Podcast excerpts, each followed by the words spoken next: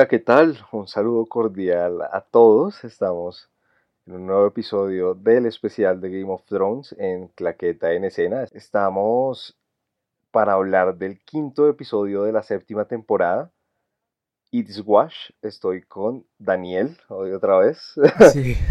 Los dos para, para comentar el capítulo. Daniel, ¿qué tal? ¿Cómo estás? ¿Qué más, Jesús? Bien, aquí otra vez los dos solos porque nadie se anima a grabar un podcast últimamente. Todo el mundo anda muy ocupado. Está así, está, está como co- un poco complicado el tema de cuadrar tiempos, pero bueno, aquí estamos comprometidos con Game of Thrones porque la temporada está buenísima. No se puede decir otra cosa de que nos ha sorprendido. Al principio cuando uno decía, mierda, solo van a ser siete capítulos, uno decía, yo creo que me va a quedar faltando algo, pero siento que están tirando todo capítulo tras capítulo y no hay capítulo que lo deje sin emocionarse aún. Sí, además se nota que literal apretaron el, el acelerador porque la serie va a un ritmo increíble. Hemos avanzado esta temporada, yo creo que lo que no se había avanzado en dos temporadas. Promete mucho esta temporada. Va en un... Va Así es. ascendiendo cada capítulo. ¿Qué pasa? Sí, ya lo que nos falta es la recta final, por así decirlo. Pero bueno, entremos en materia con este capítulo. La, lo posterior a la batalla, a la gran batalla de, de La Daenerys batalla de las carretas, ejército- como la llaman.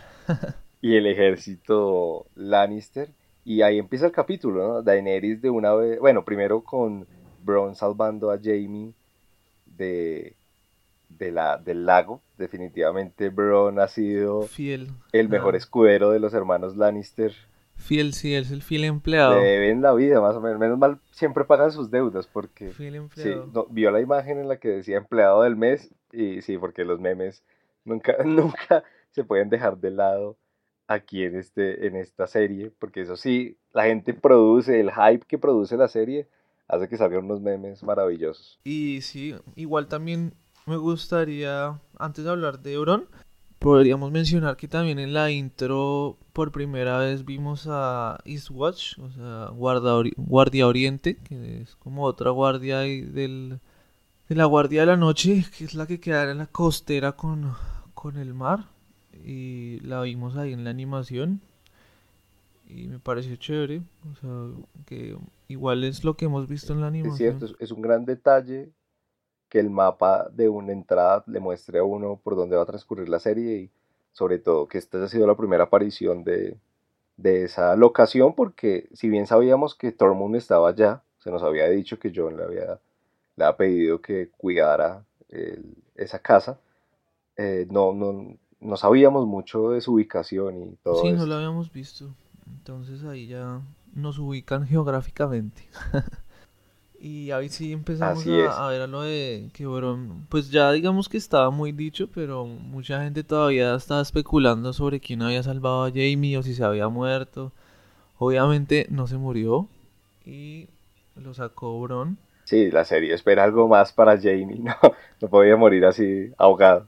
Sí, entonces lo sacó Bron y le dice un, tiene un diálogo muy, muy particular que le dice como que no puede morir hasta que no le pague eh, lo que le debe y, y que en el momento en que lleguen los dragones, pues que ya él no se va a meter más ahí. No, pero es que la batalla fue una muestra. Primero, llega con el ejército Dothraki, que después Jaime, Jaime lo comenta en el capítulo, que es un ejército al que es muy difícil de derrotar. Son muy fuertes, muy ágiles, están muy bien coordinados. Y después súmele los dragones. Y es justo ahí donde sigue el capítulo, que, bueno, primero Tyrion viendo todo lo que dejó la batalla, pensando en que el consejo de él siempre fue hacia Dani de evitar ser la reina que quemaba a la gente. Sí, se ve un Tyrion afectado, ¿no? O sea que realmente le dolió ver cómo, cómo destruyeron el ejército de su familia, porque al final, pues eran, eran sus hombres. O sea, era gente que quizá él conocía, entonces fue muy duro como ese, esa confrontación como dentro, como en sí mismo de lo que estaba pasando. Y pasa, y pasamos Sí. ahí sí ya a la escena de, de Dani otra Daenerys vez demostrando Sí. todo su poder. con el ush, Y esa, es- esa imagen es increíble con Drogon se ve súper imponente ahí en esa en esa, como en esa montañita, en esa piedra. Es muy buena esa escena. E, eso sí, a mí me pareció muy curioso lo rápido que se recuperó Drogon, porque le ha metido su flechazo. Sí, igual eso también nos muestra que esa arma como tan letal que nos, nos mostraron no es como tan efectiva contra los dragones como cree Cersei. O que necesita mayor precisión, cosa que es muy difícil porque el dragón va en vuelo, pues está amenazándolo con que lo va a quemar. Requiere un experto, la verdad, para poder impactar, pues un impacto mortal contra un dragón. Y bueno, se ve, se ve aquí la, la fuerza que tiene Daenerys y como con Drogon, pues, ¿quién le va a competir? Porque le dice a los sobrevivientes, yo no los vengo a destruir, yo no soy lo que Cersei les ha dicho. en son de paz. Sí, soy, yo no soy lo que Cersei les ha dicho, pero, pues, o hincan la rodilla, la frase favorita de Daenerys Targaryen, o... O mueren. O los quemo, pues... o mueren. Esa rodilla sí, ustedes escogen. y el Tarly, eh, no recuerdo ahora el nombre del... El papá de Sam. El papá de Sam y de Deacon también decide no, no arrodillarse, cosa que Daenerys pues dice, bueno, está bien, usted tendrá su honor, usted se vendió a Cersei, pasó por todos los reyes y no quiere aceptarlo acá, pues bueno, lo va a quemar porque... Sí, el man tiene su el discurso de que ella es, o sea, que ella es extranjera, o sea, que no, él no se va o no va a obedecer o arrodillarse ante alguien que no es de como de poniente, que ella es alguien que se crió en el extranjero y, también le recrimina eso como a Tyrion, que le dice como que mató a su papá y se unió a, a, una extranjera para atacar a, a su casa. No, decide que no se va a arrodillar y, y lo sigue su hijo como por cuestión de eh, honor. Seguir los pasos de sí, de su papá y no, ¿sí me entiende? Como no es fraudar al papá y todo eso. Que siempre ha sido lo que lo que lo que más odiaba Sam cuando estaba con ellos, que lo obligaban a tener un honor que él pues Sam es muy pragmático, es práctico. Por eso está vivo. Además, bueno, esto también es muy importante porque eh, pues destruye al papá, o sea, quema al papá de Sam y al hermano dejando a Sam como único hombre Tarly eh, vivo y lo convierte eh, como en heredero de su casa porque este man por lo visto ya renunció a, a ser maestre que lo vimos lo vamos a ver más adelante. Pero también como ya no están los Tyrell queda la casa Tarly como, digamos, guardiana de, del oriente y dejando a Sam como lo que podemos especular como futuro guardián de, de su casa y del, del oriente poniente. Sobre todo porque después de lo que vaya a acontecer con el ejército de los muertos, seguramente va a haber una reorganización en la que qué importaba si usted era de la guardia de la noche, si no, van a hacer una distribución de casas y también hay una sorpresa más adelante en ese aspecto en el episodio, pero bueno, continuemos. Jamie llega a King's Landing y es cuando... Landing a, reportarse con Cersei. con la reina, que Cersei además cada vez se ve más entregado al poder, más como hagan sus cosas por allá, yo no me voy a meter en eso, eso no es mi problema, a mí solo me dejan tranquila perpetuando el, pues, el poder. y... es cuando este man le dice como que, como que vamos a hacer, o sea, esta vieja tiene tres dragones y solo con un dragón quemó 20 mil. Nos volvió mierda. Sí, o sea, quemó todo nuestro ejército solo con un dragón y tiene tres. O sea, ¿qué vamos a hacer? Y, y súmele a los dos Draki que también nos volvieron mierda, pocas palabras. Sí, lo que decía Robert, que solo un idiota enfrentaría a un ejército Dothraki a campo abierto. Y lo que decíamos en el episodio pasado, que pues tipos que se tiraban flechas desde el caballo es, les pasaron por encima. Los Dorraki matan como por diversión, o sea, es como, si me entiendes? O sea, no es como los es el trabajo de ellos, es, es... Entonces viven, de, esa es su forma de vivir, o sea, estos manes aman matar y matan también por diversión, o sea, entonces eso les da como, es otro nivel de, de guerrero, digamos. No, y hay que sumar que Dani también tiene a los Inmaculados, que ahora están en Castle Rock muy tranquilamente, pero es otra buena adición al ejército para ir por, por el trono. Pero ya se siente aquí en esta primera escena que Jamie no sabe muy bien cómo tratar, lidiar con Cersei, porque la, ama, se nota, pero no la entiende. La, siente insensata, eh, como obnubilada por el poder y por querer perpetuarse ahí. Entonces yo lo siento incómodo. Y también se nota Cersei muy rara, ¿no? O sea, como que, no sé, como que no ha asimilado todavía bien la muerte de sus hijos eh, y el poder como que no es la mejor forma tampoco de llevar el, el luto y, y se ve una Cersei como que no le importa nada, o sea, está como que el mal le cuenta, bueno, quemaron el ejército y dijo, bueno, vamos a hacer algo, vamos a, contratar mercenarios y el mal le dice como, tiene un ejército Raki, tiene tres dragones, eh, como le dice como lo más sensato sería como ir, vayámonos. Sí, yo lo que siento es que Cersei está, pero consternada por el tema de de su profecía, de la profecía que salió en, hace algunas temporadas en la que la bruja le decía cómo iba a morir y cómo todo ha ido cumpliéndose y falta el último paso, que la reina joven la destrone. Sí, digamos, yo creo que es algo que no tenemos que, que olvidar esta profecía. Como en Juego de Tronos nada pasa porque sí. Y Maggie Frog le dio la profecía a Cersei y hay que esperar a ver cómo se termina desenvolviendo esta, esta historia. Igual alguien también en esa escena Jamie le cuenta a Cersei lo que, digamos, la confesión de Olena de que ella fue la que mató a, a Joffrey y, y vemos, o sea, yo esperaba como que esta vieja se, no sé, hiciera como un show o, algo. Se descompusiera. Sí, pero fue como que si tú, o sea, se veía que como que sí la afectó, pero no le exteriorizó y que fue como, le dijo simplemente como, no debía hacerte caso, debió morir de una manera más dolorosa. Y ya, o sea, no, pensé que eso iba a ser como más trascendental, o sea, que esa confesión iba a causar algo más, pero... Pero no, pero no, la dejó muy impávida.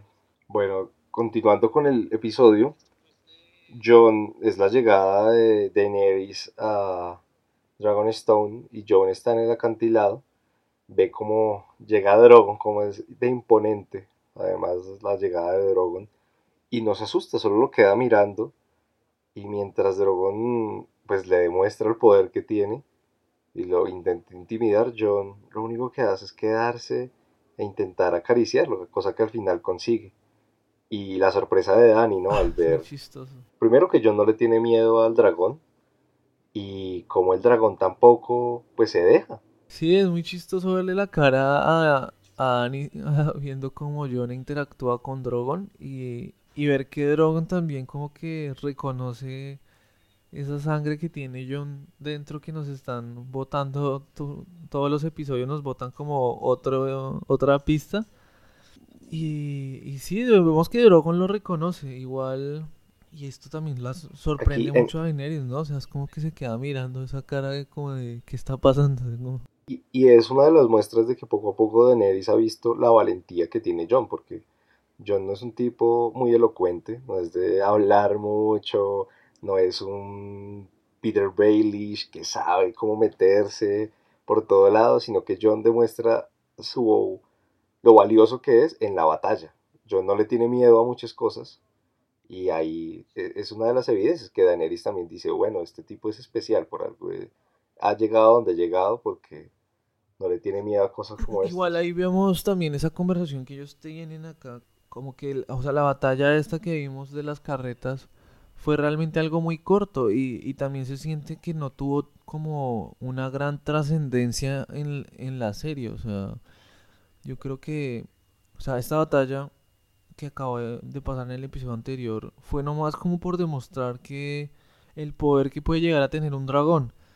Pero digamos que a nivel de, no sé, de la historia no, no cambió nada. O sea, no es una batalla trascendental como por ejemplo la batalla de los bastardos que significó que los Stark después de todo lo que pasó volvieran a Winterfell, sino es solo como una muestra de poder y ya, y creo que por eso también eh, no es como lo más trascendental que creo yo que va a pasar en la serie, en esta temporada. Sí, así es, fue, fue visualmente espectacular, sobre todo por la, la lucha, pero no estoy de acuerdo. Llegó el oro a King's Landing y ya no. Fue como equilibrar las cargas de la guerra, pero no, no algo así muy destacable. Sí, y que también fue como que ahí cuando llegó Daenerys a, a donde estaba John, fue como el man le dijo como, eh, no te demoraste nada, o sea, fue como, llegaste muy rápido.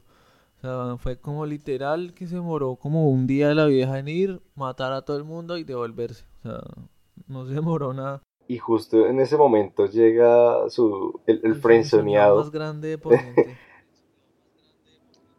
Ajá, llora. Llora Mormont. Después de que Sam, además ya aquí se sienten, ¿no? el espectador siente como, ay, están todas las relaciones y estos manes no saben, como que ya todos se conocen con todos.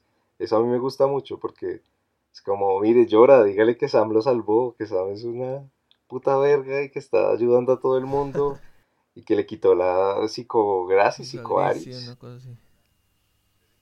Sí, además que también es muy chistoso ver la cara de, de Llora cuando ve a John, es como, esta vieja ahora está con otro man más joven que yo.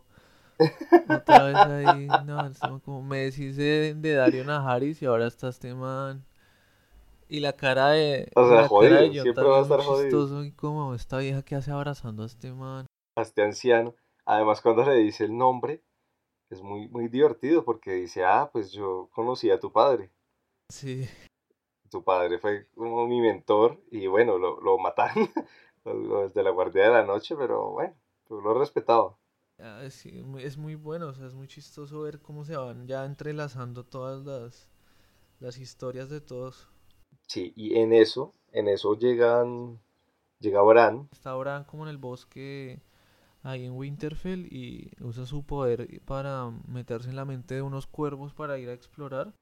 el cambiapieles. Pero me llamó algo la atención en esa escena que no lo había visto hasta ahora. Yo percaté, no sé si fue imaginación mía o qué, que se metió en la cabeza de todos los Sí, cuerpos, se, se, met- de toda la se fue bandada. como metiendo en la cabeza de, de todos los cuervos, como saltando de cuervo en cuervo y fue a investigar eh, qué tan lejos estaban los, el ejército de los caminantes. Sí, que eso al final demuestra es el poder tan bravo que tiene, que tiene Bran, porque pucha, eran, eran bastantes cuervos y cuando se los encontró se dio cuenta de que cada vez estaban más cerca, que de verdad era una amenaza bastante grande y que era hora de empezar a avisar a todo el mundo, pues que o nos defendemos o nos van a pasar por encima. No, y digamos, algo que me gustaría como decir de esta, de este pedazo es que esa toma es muy buena, ese vuelo que tienen esos cuervos es espectacular y vemos por primera vez también a, a, a Eastwatch La magnitud del y la ejército. magnitud del la magnitud ejército del que ejército tienen los es- caminantes y visualmente es muy, es increíble, es muy buena esa toma y es puro CGI pero es muy bien hecho, que es lo que ha venido haciendo Game of Thrones que el nivel, eh, como la calidad que tiene esta serie es una cosa de loco. No, y sí, el nivel del CGI está muy, muy pasado. Lo que siempre hemos dicho es una producción casi que cinematográfica, sobre todo por los recursos y demás, pero uf, tiene una puesta en escena que no se puede comparar con algo que se haya visto antes. Es muy, muy pasado. Volviendo vol- a la trama de la serie, ahí vemos que también el, el Rey de la Noche todavía siente la presencia de Bran, ¿no? Desde que lo tocó, siente la presencia de Bran y siente que Bran están los cuervos y, y apenas los ve cerca los espanta. Entonces creo que eso también va a Sí, influir y mucho en, en que yo, este man sabe dónde estaba Bran, o sea, lo siente y creo que va a ir tras él. apenas pueda pasar el muro porque pues, estoy seguro de que la temporada va a terminar con algo pasando en el muro, una caída o, o ellos pasándolo o quién sabe qué. Sí, Va a ir Y por lo que hablamos el, el podcast anterior, que dijimos que sentíamos que iba a haber otra batalla con, con caminantes. Y al parecer es lo Ujú. que cada vez está más cerca. Es lo que nos ha llevado el capítulo a creer. Pero bueno, Bran envía cuervos porque sabe que tiene que avisar a, a todos en Poniente que se vino esto encima. Y ahí llega la escena a, los Master que ven los cuervos, pues ven el mensaje que mandó Bran y dicen como, ay, esto seguramente es alguna bobada más. La gente sigue sin creer en Poniente que los caminantes son una amenaza real. Sí, no le creen, eh, no le creen a, Sam y Sam ahí como que también vemos que ya no es el Sam que tiene pavor por, por hablar, sino que ya es un man que no le da miedo decir lo que está pensando y se enfrenta a todos los, a estos maestres y les dice como yo conocí a este man, eh, lo ayudé a cruzar el muro y lo que él dice es verdad. Si ustedes envían cartas a todo el mundo les van a creer que esto es cierto y ellos lo toman como que es una estrategia de, de para que manden ejército al norte y así que el sur más eh, desprotegido y que sea más fácil conquistarlo. Y creo que ya este, Sam está muy frustrado que, de ver como la indiferencia de, los maestros, o sea, como que... O sea, pueden creer, o sea, hay dragones, o sea, porque no le creen que pueda haber caminantes eh, blancos, o sea, si los dragones los, y lo que más rabia, muertos. Lo que más rabia siento que le da Sam es que él creyó que los masters eran, pues, gente muy sabia, abierta a consejos, diálogo, donde podía aprender.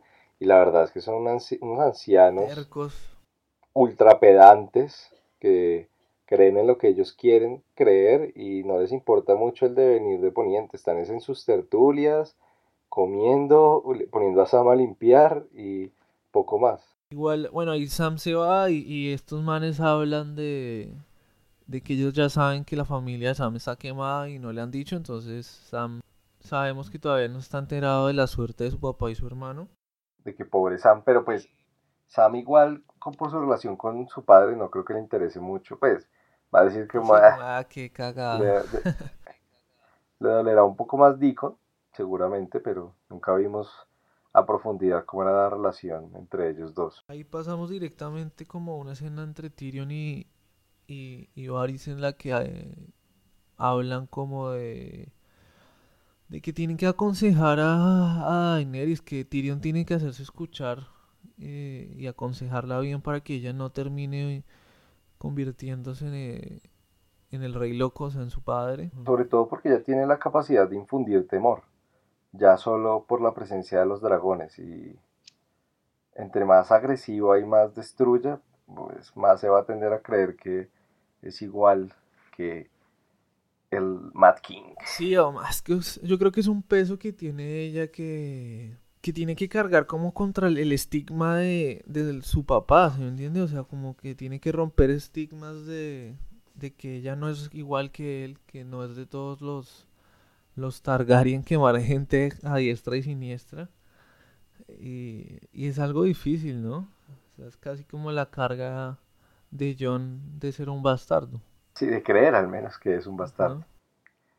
Eh, bueno, después de eso llega, sigue la llegada de los cuervos. En este momento llega el cuervo a Dragonstones. Lo ve. Ah, bueno, esa es, la conexión de la escena de Tyrion y Varys con lo que sigue, porque Varys le dice a Tyrion que llegó un cuervo del el norte. Ah, sí. Y es como.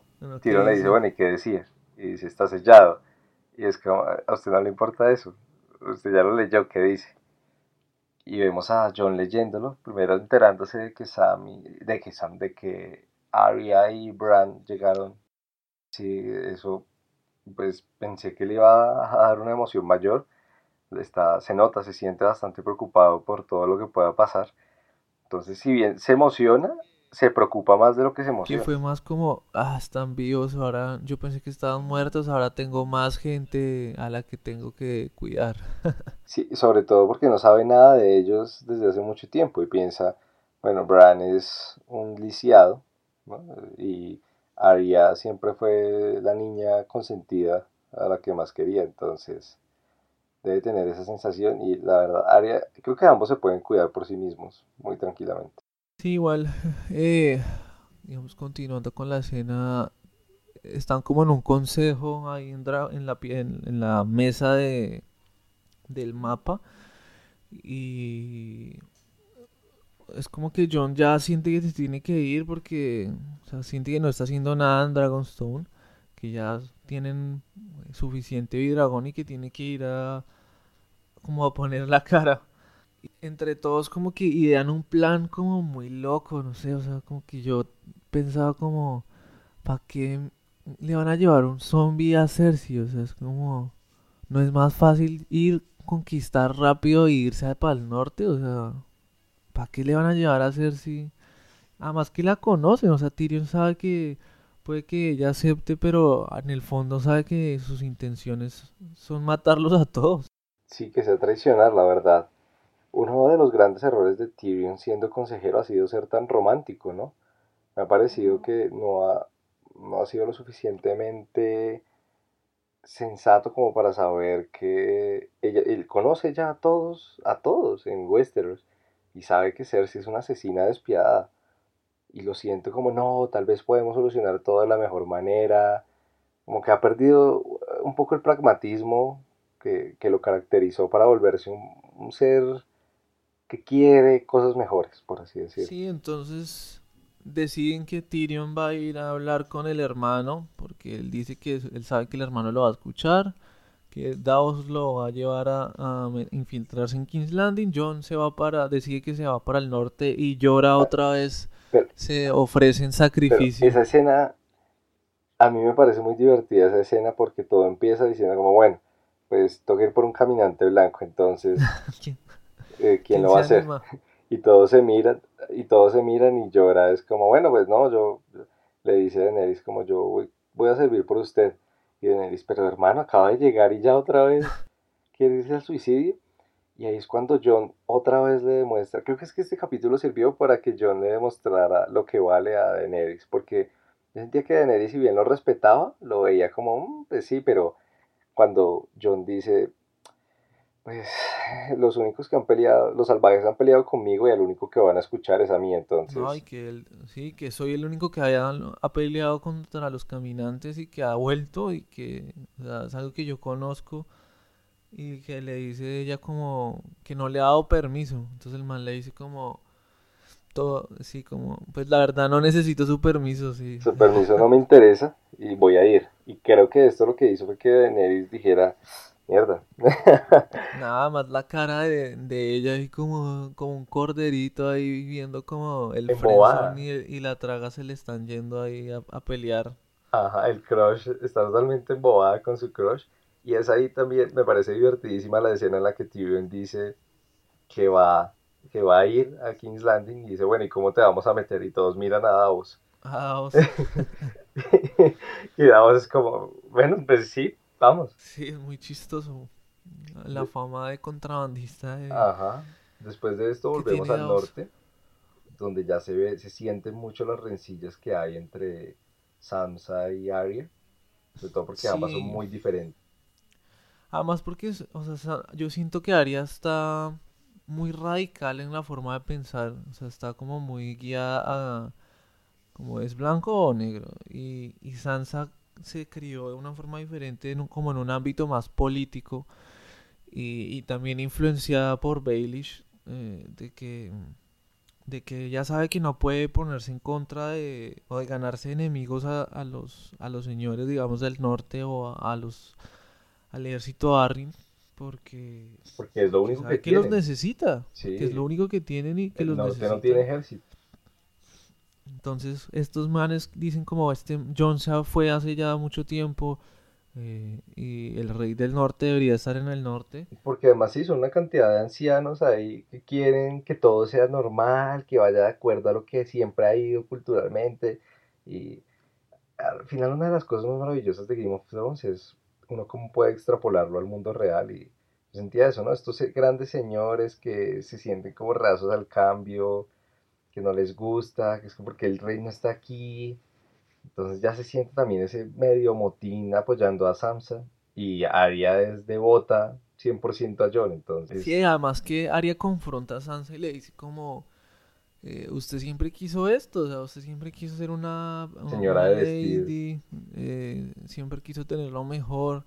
Y yo sé que usted está pensando en que ojalá no vuelva John para yo quedarme como lady y entonces y también Sansa queda como asustada, ¿no? De, ver esta reacción de, de un área que, la, la confronta de esta manera.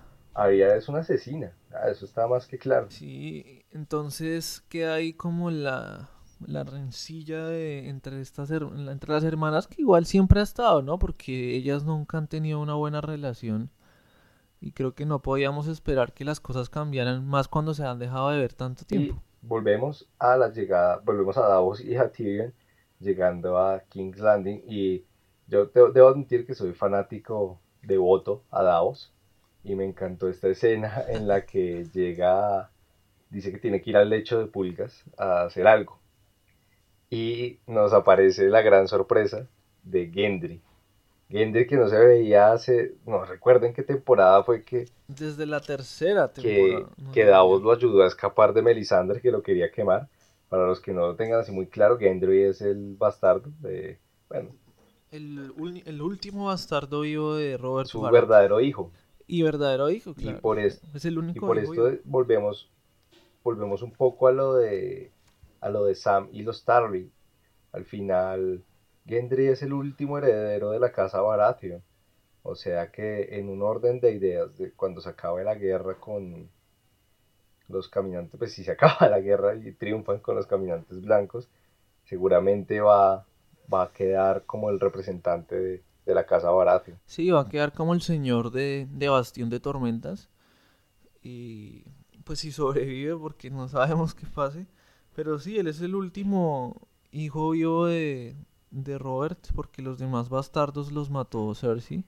Y también fue muy, pues no sé, como poético, podríamos decirlo, ver cómo él escoge la misma arma que usaba su papá.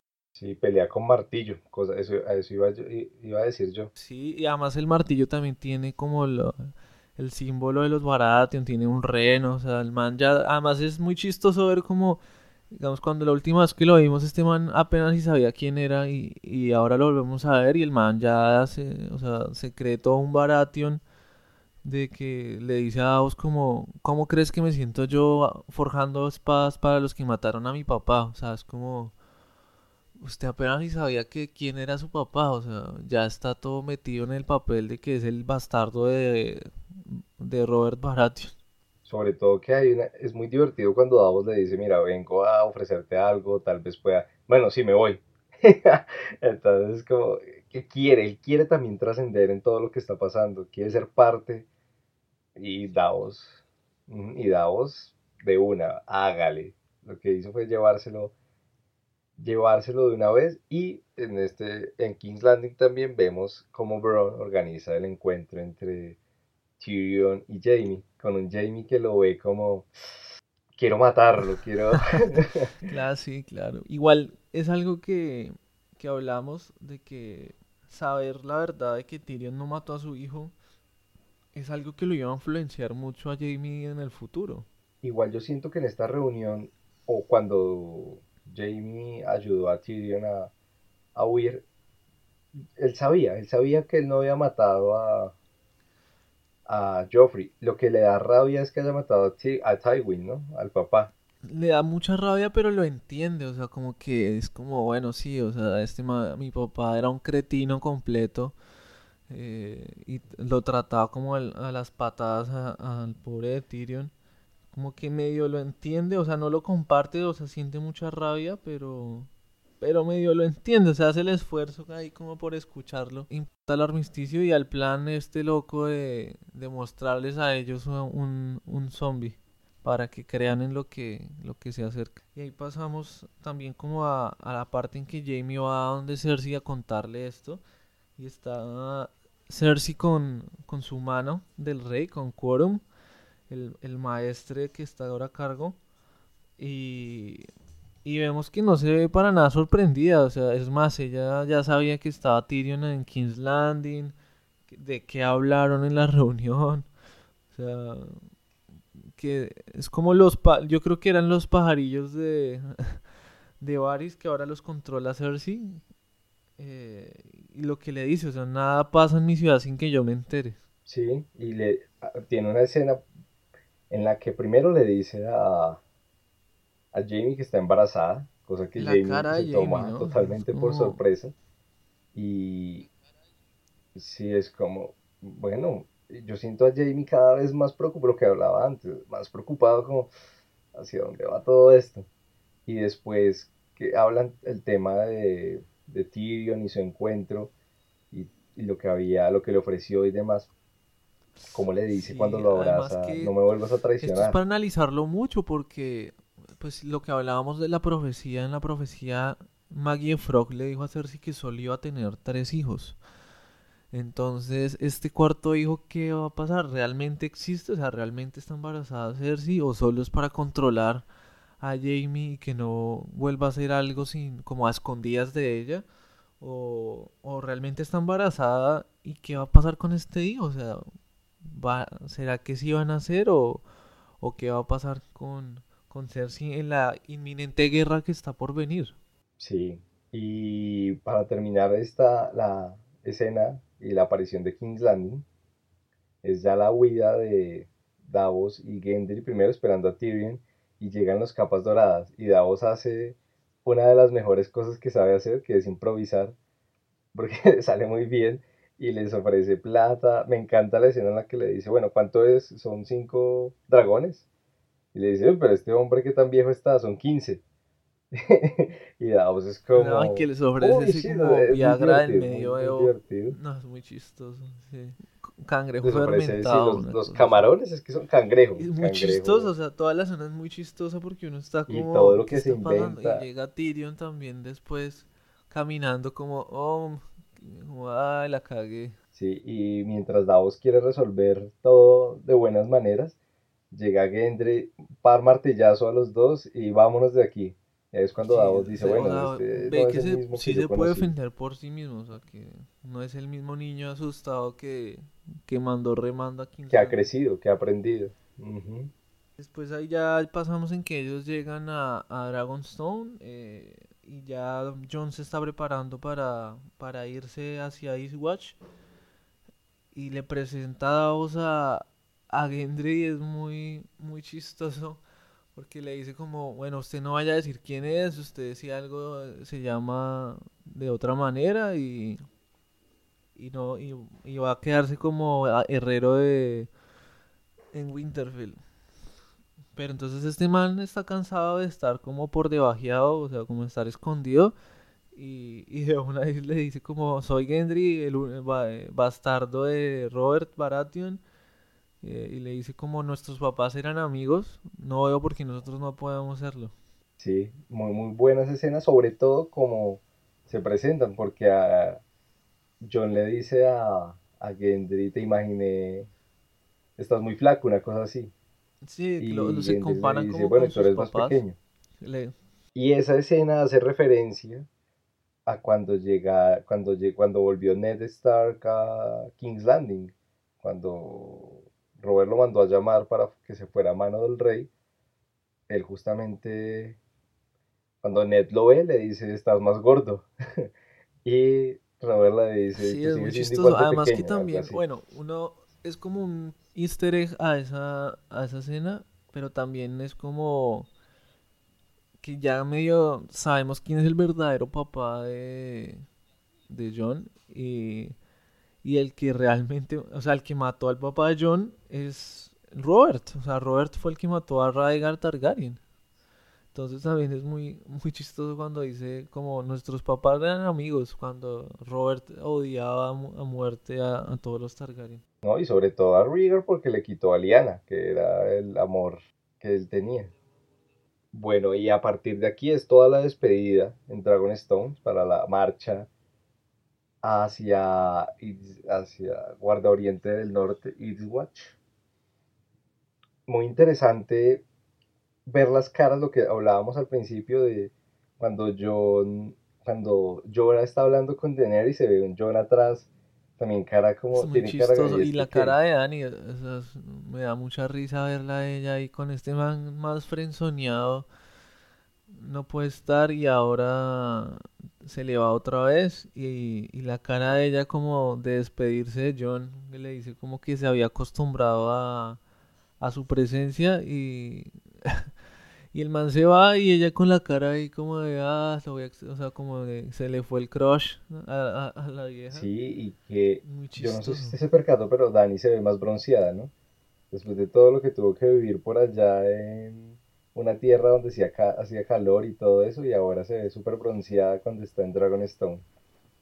pareció bien, bien divertido. Ellos se van, sí, y pasamos a, la escena en que está Sam como transcribiendo las memorias de, de un maestre con Gilly ahí al lado y que Gilly está como practicando su lectura y creo que hace el anuncio más grande eh, y Sam no le pone cuidado en toda la serie. Le dice, es que aquí dice que un tal Regar eh, se casó en Dorn después de separarse.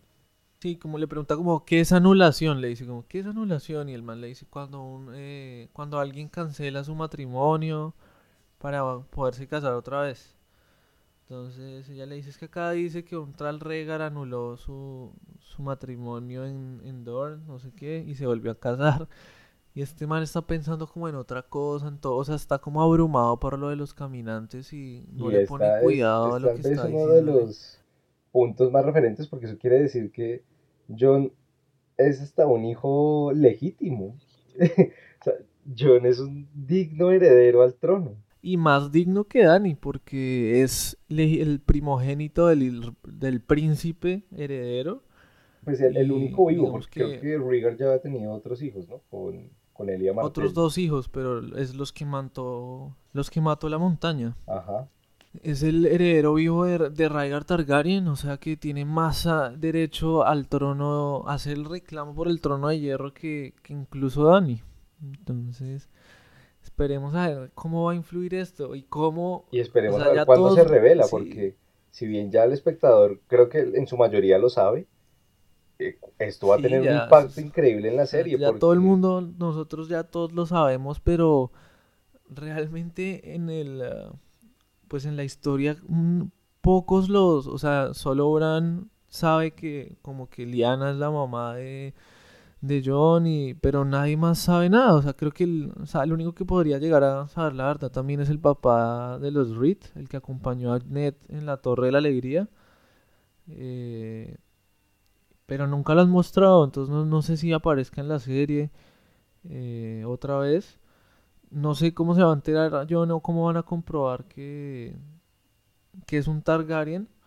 Igual yo creo que Dani ya cuando se lo digan, cuando como vio que Drogon, o sea que este man puede interactuar con los dragones, creo que no lo va a dudar tanto. Y creo que también va a jugar un papel importante lo que, o sea, esto de que Dani quería saber qué es lo de la, lo que nombró Davos, que el man recibió un cuchillo por sus hombres. Sí, porque le parece muy curioso. Creo que está, o sea, sí. O sea, creo que la resurrección de, de John va a, a jugar un papel importante. O sea, no, no creo que sea, no pase así porque sí. O sea, creo que esto y las cicatrices que tienen en, él va a jugar un papel importante. Sí, y bueno, ya las últimas escenas del capítulo es primero la llegada eh, Arya y Baelish como en su conspiración, Arya queriendo saber qué es lo que está, qué es lo que quiere Baelish en Winterfell, pero Baelish también jugando con ella y dejándole una carta que escribió Sansa cuando estaba en King's Landing, en la que obligada le dice a a su hermano Rob que deje su intención de querer pelear contra los Lannister y, e hinque la rodilla, cosa que Arya en lo que usted decía, de que está en su blanco o negro, dice es traición, esta mujer es una traidora.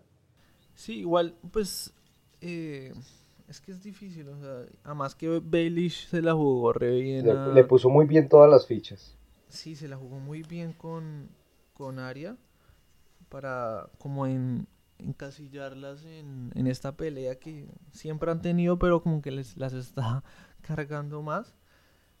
Y, y sí, vamos a ver qué va a pasar con esto. Queda, que, queda muy interesante lo que vaya a suceder, sobre todo en estos dos capítulos faltantes, porque no sé, yo tengo la leve intuición de que Baelish no va a salir vivo esta temporada, porque ya, ya se van como a, a rayar de todo esto. Y que tener en cuenta que en la lista de Aria también está Baelish. Entonces, vamos a ver cuánto tiempo va a pasar para que Aria tache este nombre de su lista. Y el, la última parte es la llegada de John y su séquito a Guarda Oriente del Norte, donde está Tormund. Y le dicen como, bueno, tenemos que ir por un caminante blanco. Tormund de una vez le dice, pero ¿tú quieres volver? Y él no, no, lo que menos quiero es volver para allá, pero no encuentro otra opción para pues poder convencer a todo el mundo de que esta es la verdadera guerra. Sí. Y Además que dice como que cuántas reinas tienes que convencer. Entonces le dice que tiene dos reinas por convencer, la de los dragones y la que se acuesta con el hermano. Muy chistoso.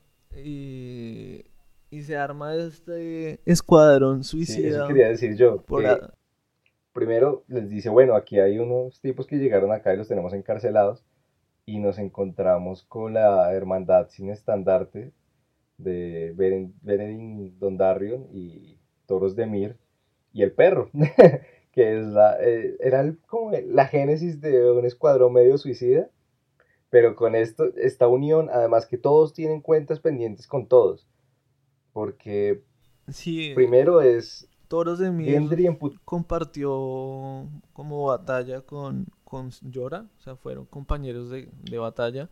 Cuando se reveló, eh, las Islas de Hierro se revelaron, eh, que los Stark y todas las casas del norte los derrotaron y los volvieron a como a ser parte del reino. E- ellos pelearon en esa en esa batalla. Gendry eh, bravísimo pero entonces lo habían vendido sí, porque ellos vendieron a, a Gendry, a Melisandre. eh, Tormund emputadísimo porque el papá de Jorah los había perseguido y cazado como animales. Entonces, si bien todos tenían sus rencillas, Jon otra vez demostró lo importante que puede llegar a ser. Y sigo en esto de que Jon no habla, no es elocuente, no es el líder que han sido otros, pero sabe lo que tiene que hacer. Y le- les dice, miren, todos estamos del mismo bando. Le preguntan, ¿cómo es eso? Pues respiramos. Ah, Todos estamos vivos. sí. Es el mejor argumento que haber Entiendan dicho eso, entiendan que o nos unimos nosotros los vivos o nos, nos jodimos, ya, no hay otra. Y se ve la salida, una de las mejores postales, también la salida de ellos hacia el otro lado del muro y lo que nos espera para el próximo capítulo, que definitivamente va a ser una batalla, porque ya eso nos mostró un poco la promo, ¿no? Que se van a encontrar con el, al menos una fracción del ejército De los caminantes, sí, ya es algo como inminente la batalla que, que se acerca.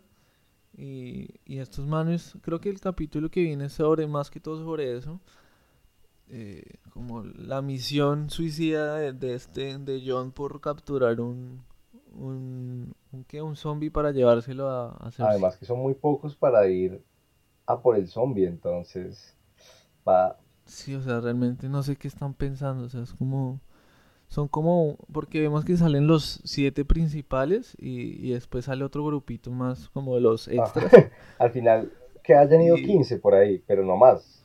más o menos, sí. No creo que hayan ido más y sabemos que el ejército de la noche es bastante imponente. Pues porque ya lo vimos con, con Bran, o sea, son un ejército re, son muchísimos. Sí. ¿Algún detalle extra que quiera agregar? Ah, bueno, también eh, pues Sam eh, se fue, ¿no? De Antigua, creo que fue lo único que nos faltó hablar. Sí, que, lo, que- Que aunque lo dijo, lo dijo diciendo irse. que ya se siente que él no va a ser maestro. Sí, o sea, se da cuenta de que como la realidad de los maestros, que son manes que no son muy tercos y no quiere, siente que está perdiendo el tiempo en Antigua. Entonces entra a la sección prohibida, Se roba los muy a libros. los Harry Potter, se roba los libros y, y se va con Gilly y se va, hay que recordar que él tiene la espada de su casa. eh, Que la sigue que si nos ponemos a pensar como si no se la hubiera llevado, estaría fundida esa espada ahorita. Sí, sobre todo porque es de acero valirio. Entonces, Valirio. Y eso también, ah, eso era otra cosa que quería como comentar, que yo creo que, que Gendry va a tener un papel muy importante eh, con respecto a esto del acero valirio, porque hay que recordar que Gendry es herrero y que muy pocos herreros saben manejar el acero valirio o saben cómo eh, crear como ha- haga de cuenta como a- eh, aleaciones con acero valirio que no es propiamente acero valirio pero que se acerca. Y digamos el herrero que por ejemplo fundió hielo y, y creó estas dos espadas para los Lannister que tiene una Brienne de Tar, que es guarda juramentos, y, y la otra que la debe tener Jamie, que era la que era de Joffrey. Eh, el herrero que hizo estas espadas es el, es el mismo herrero que crió y enseñó a Gendry a forjar el acero. Entonces suponemos que Gendry también sabe forjar en acero valirio. Es un detalle muy interesante que no se tiene en cuenta, porque necesitan, requieren a alguien que pueda ayudarles a, a forjar acero valirio, sobre todo porque de qué sirve extraer de la mina si al final no se va a poder convertir en, en arma. Sí, entonces vamos a ver qué, qué, papel juega Gendry en lo que está por venir, en, en, estos dos capítulos que quedan de esta temporada y en la temporada que nos queda para el otro año. Y bueno, creo que hemos hablado casi todo lo que ha pasado en este capítulo. Y de que el hype está por las nubes. Lo que es el próximo capítulo va a ser increíble. Va a ser el capítulo más largo de la serie, ¿no? Hasta ahora. El próximo hasta ahora. Y el, el, el final Igual va a ser también. el más largo, pero hasta ahora, cuando se estrene el sexto, va a ser el más largo. Sí.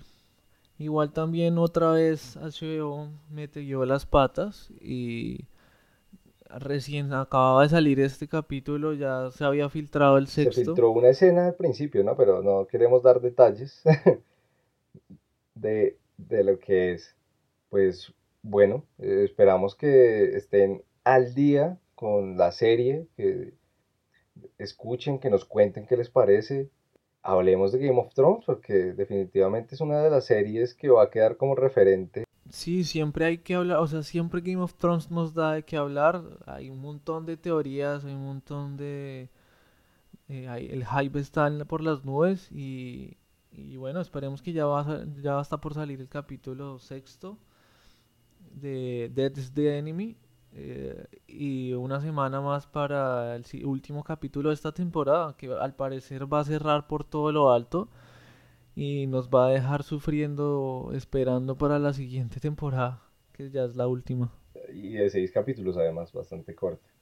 Pues bueno, eh, nos escucharemos entonces en el próximo capítulo especial de Game of Thrones. Y bueno, invitarles a que nos sigan en nuestra página de Facebook, que sigan el Instagram. Eh, el podcast está disponible en iBox, en iTunes, en Audioboom y recientemente en Tuning para que nos puedan escuchar en las diferentes plataformas. Y nos estamos escuchando en un próximo episodio. Un abrazo y hasta luego.